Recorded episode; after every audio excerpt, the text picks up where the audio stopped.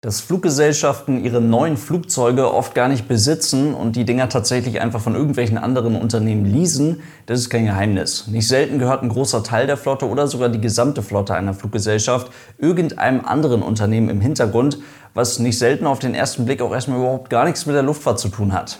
Gerade in der jetzigen Zeit liest man dann aber auch immer mal wieder von einem sogenannten Sale and Lease-Back Verfahren, was für viele Fluggesellschaften, unter anderem auch für die Lufthansa interessant ist. Was das ist und was es damit auf sich hat, das schauen wir uns heute mal ein bisschen genauer an und damit viel Spaß. Und damit hallo und ganz herzlich willkommen. Ich hoffe, es geht euch gut. Gerade erst vor kurzem hat die britische Billigfluggesellschaft EasyJet mit folgender Meldung auf sich aufmerksam gemacht. Man hat 23 Flugzeuge im sogenannten Sale and Leaseback Verfahren, wie es der Name vermuten lässt, verkauft und dann direkt wieder angemietet. Unter den 23 Flugzeugen befinden sich zum Beispiel auch fünf noch richtig neue und ziemlich teure Airbus A321 Neo.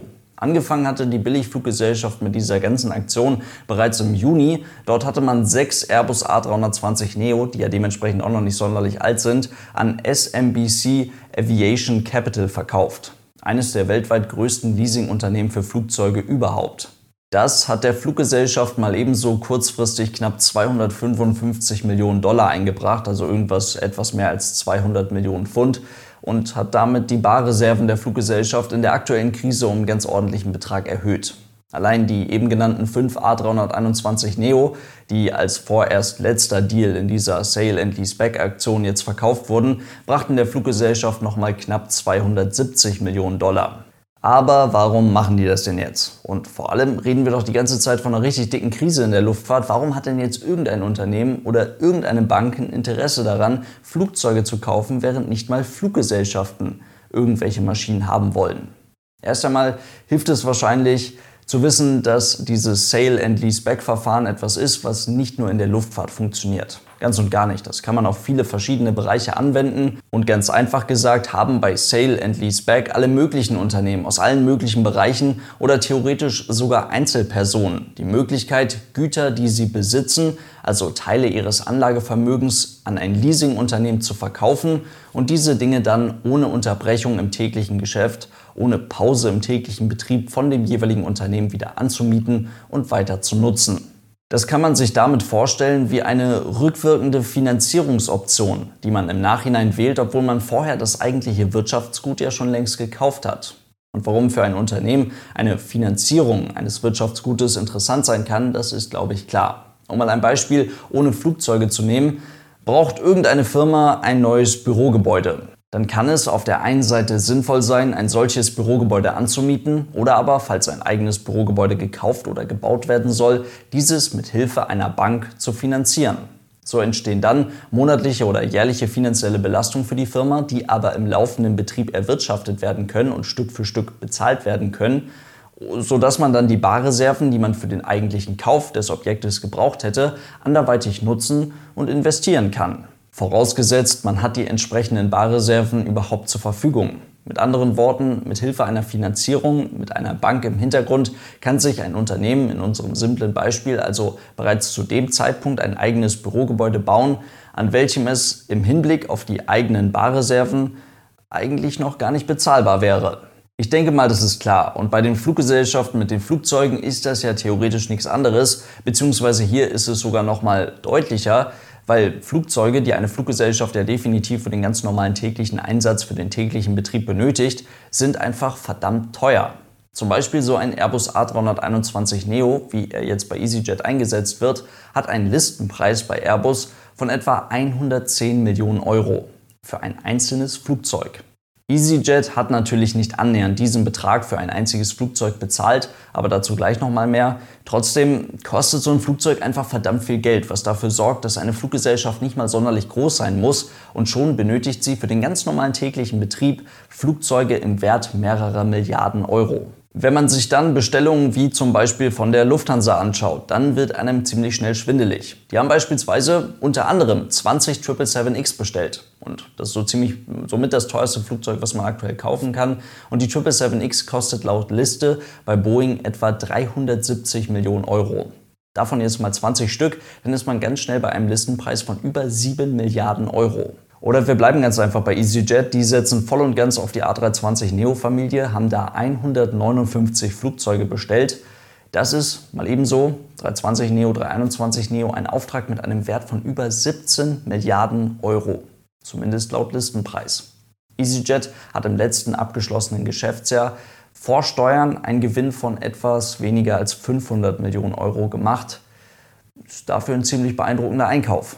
EasyJet und Lufthansa gehören dabei schon zu den wenigen Fluggesellschaften, die überhaupt wirklich ernsthaft Flugzeuge direkt beim Hersteller kaufen können, weil das eben so verdammt wichtige Kunden sind, dass sie massive Rabatte bei ihren Bestellungen bekommen, was nicht zuletzt natürlich auch an den großen Abnahmemengen liegt. Dazu kommt auch noch, dass ein Großteil des Kaufpreises für die neuen Flugzeuge erst bei der Übernahme des jeweiligen Flugzeuges überwiesen wird, was dann auch dafür sorgt, dass sich die Investition über mehrere Jahre hinweg erstreckt. Aber nichtsdestotrotz sind das Summen, die auch bei diesen großen Fluggesellschaften, die echt Kohle machen, nicht so leicht nachvollziehbar sind. Also sind beachtliche Summen. Aber wie sollen das dann bei kleineren Fluggesellschaften sein? Beispielsweise hier aus Deutschland die Ferienfluggesellschaft Condor. Wird immer mal wieder gerne darüber geredet, dass die zum aktuellen Zeitpunkt eine Flotte haben, gerade auf der Langstrecke, wo man echt jetzt irgendwann mal Ersatz bräuchte. Wie wäre es denn da mit 20 Dreamlinern? Wird immer gerne mal so schnell gesagt und das kostet dann aber auch mal ebenso knapp 5 Milliarden Dollar. Kleiner Spoiler an der Stelle, das haben die nicht. Worauf ich hinaus will, ist, glaube ich, ziemlich klar, die Airlines suchen sich natürlich die für sie günstigste Option, um ein Flugzeug zu finanzieren. Oder sie kaufen das Flugzeug eben gar nicht, sondern es wird von einem anderen Unternehmen, welches dieses Flugzeug besitzt, geleast. Und um in dieses Leasinggeschäft reinzukommen, muss ein bestimmtes Unternehmen ja auch gar nicht sonderlich viel können, eine Hürde gibt es da, sie müssen einfach wahnsinnig viel Geld haben. Denn dieses ganze Geschäft steht und fällt damit, dass ein Leasingunternehmen eben sehr viele Flugzeuge auf einmal kaufen muss, also dann über die Abnahmemenge die gleichen Vorteile nutzen kann wie beispielsweise EasyJet oder Lufthansa. Das heißt, nicht selten kauft ein solches Leasingunternehmen mal ebenso, in Anführungszeichen, mehrere hundert Flugzeuge, zum Beispiel mehrere hundert A320 Neo, welche dann auf verschiedene Fluggesellschaften aufgeteilt werden. Und so zahlen sie für das einzelne Exemplar deutlich weniger, als das eine kleinere Fluggesellschaft erreichen könnte oder zahlen könnte. Diese Ersparnisse können Sie an die jeweiligen Fluggesellschaften dann nicht nur zu einem Teil logischerweise in Form von etwas geringeren monatlichen Raten weitergeben, sondern Sie können der Fluggesellschaft mit einem Leasingvertrag über nicht selten zehn Jahre eben gerade mit diesen monatlichen Zahlungen überhaupt erst den Zugang zu diesen neuen Flugzeugen ermöglichen. Dazu noch mal ein Beispiel. Die Fluggesellschaft Indigo aus Indien. Eine Fluggesellschaft, die immer mal wieder in den Medien war, weil sie eben zu den Fluggesellschaften gehört, die wahnsinnig viele Flugzeuge auf einmal abnehmen können oder immer mal wieder unfassbare Mengen an Flugzeugen bestellt hat. Naja, bei denen ist eigentlich alles geleast. Oder auch bei Vueling, eine große Fluggesellschaft mit einem noch größeren Airline-Verbund im Rücken hier in Europa, bei denen ist auch fast alles geleast. Deswegen lohnt es sich, wenn man irgendwann mal wieder von einer riesigen Flugzeugbestellung irgendeiner Fluggesellschaft liest, einfach noch mal ein kleines Stück weiter zu schauen, denn nicht selten steckt hinter diesem Kauf eigentlich ein Leasingunternehmen im Hintergrund, welches dann die Flugzeuge an die jeweiligen Fluggesellschaften weitergibt. Ist das schlimm? Nö, auf gar keinen Fall. Aber man muss dazu sagen, gerade in den jetzigen Zeiten wird das richtig relevant, ob man ein Flugzeug gekauft oder geleast hat. Fluggesellschaften, die in guten Zeiten ihre Flugzeuge wirklich selbst gekauft haben und diese Flugzeuge wirklich besitzen, also EasyJet, Lufthansa oder auch Ryanair beispielsweise, profitieren jetzt in der aktuellen Zeit nicht nur davon, dass sie den Betrieb ganz einfach runterfahren können und dann gar nicht so viel für die einzelnen Flugzeuge bezahlen, weil sie die Dinge halt eben schon besitzen. Sie müssen keine monatlichen Raten für die Teile zahlen. Auf der anderen Seite profitieren sie aber dann auch noch davon, dass sie die Dinger gekauft haben, weil in diesen Flugzeugen ja ein gewisser Wert schlummert. Das ist keine echte Reserve, also eine Reserve für schlechte Zeiten. Das ist nicht irgendwas, was man in Wirtschaftsgütern in seinem Anlagevermögen hat, sondern das, ist halt wirkliche, das sind wirkliche Barreserven. Aber bei Fluggesellschaften oder in der Luftfahrt hat man noch so, man könnte schon fast sagen, das Glück, dass diese Flugzeuge eigentlich immer verkauft werden können, auch in schlechten Zeiten. Und dann kann man daraus wieder Reserven machen. Und das ist eben genau das, was EasyJet zum aktuellen Zeitpunkt mit diesem Sale and Leaseback-Verfahren tut. Sie wandeln den Wert, der in ihren Wirtschaftsgütern steckt, in Barreserven um. Sie verkaufen ihre Flugzeuge, bekommen dafür ganz einfach Geld auf ihr Konto überwiesen und das sichert zum aktuellen Zeitpunkt ihr Überleben. Zum Beispiel die 5 A321 Neo, die sie da verkauft haben, für die sie knapp 270 Millionen Dollar bekommen haben. Ihr erinnert euch, Diese Flugzeuge oder dieser Verkauf ging einher mit einem 10 Jahre Leasingvertrag. Das heißt, EasyJet wird die Flugzeuge natürlich ganz normal die nächsten 10 Jahre weiter betreiben. Dann werden die Dinger eventuell ausgeflottet oder es wird ein neuer Vertrag verhandelt, wie auch immer. Aber über diesen Zeitraum von 10 Jahren kosten diese fünf Flugzeuge EasyJet 160 Millionen Dollar an Leasingkosten. Das erhöht zwar die monatlichen Kosten für die Fluggesellschaft, sorgt aber jetzt ganz einfach dafür, dass ihnen jetzt gerade nicht das Geld ausgeht.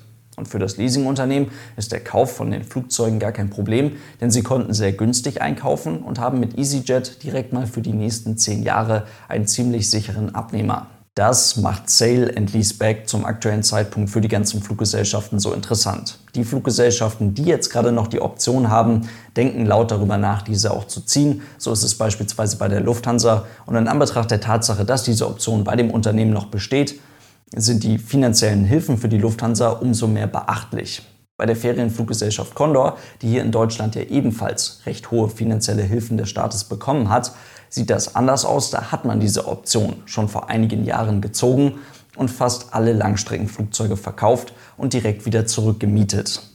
Bis auf eine Maschine, aber der Wert der mittlerweile fast 30 Jahre alten Uniform Zulu ist wahrscheinlich eh nicht mehr so richtig beachtlich. In diesem Sinne soll es das für heute gewesen sein. Vielen lieben Dank fürs Zuhören. Ich hoffe, es waren ein paar interessante Infos für euch mit dabei. Und dann wünsche ich euch noch eine gute Fahrt oder wo auch immer ihr das gerade hört. Und dann sehen wir uns hoffentlich, hören wir uns hoffentlich in den nächsten Tagen irgendwann wieder. Bis dann, lasst es euch gut gehen und tschüss.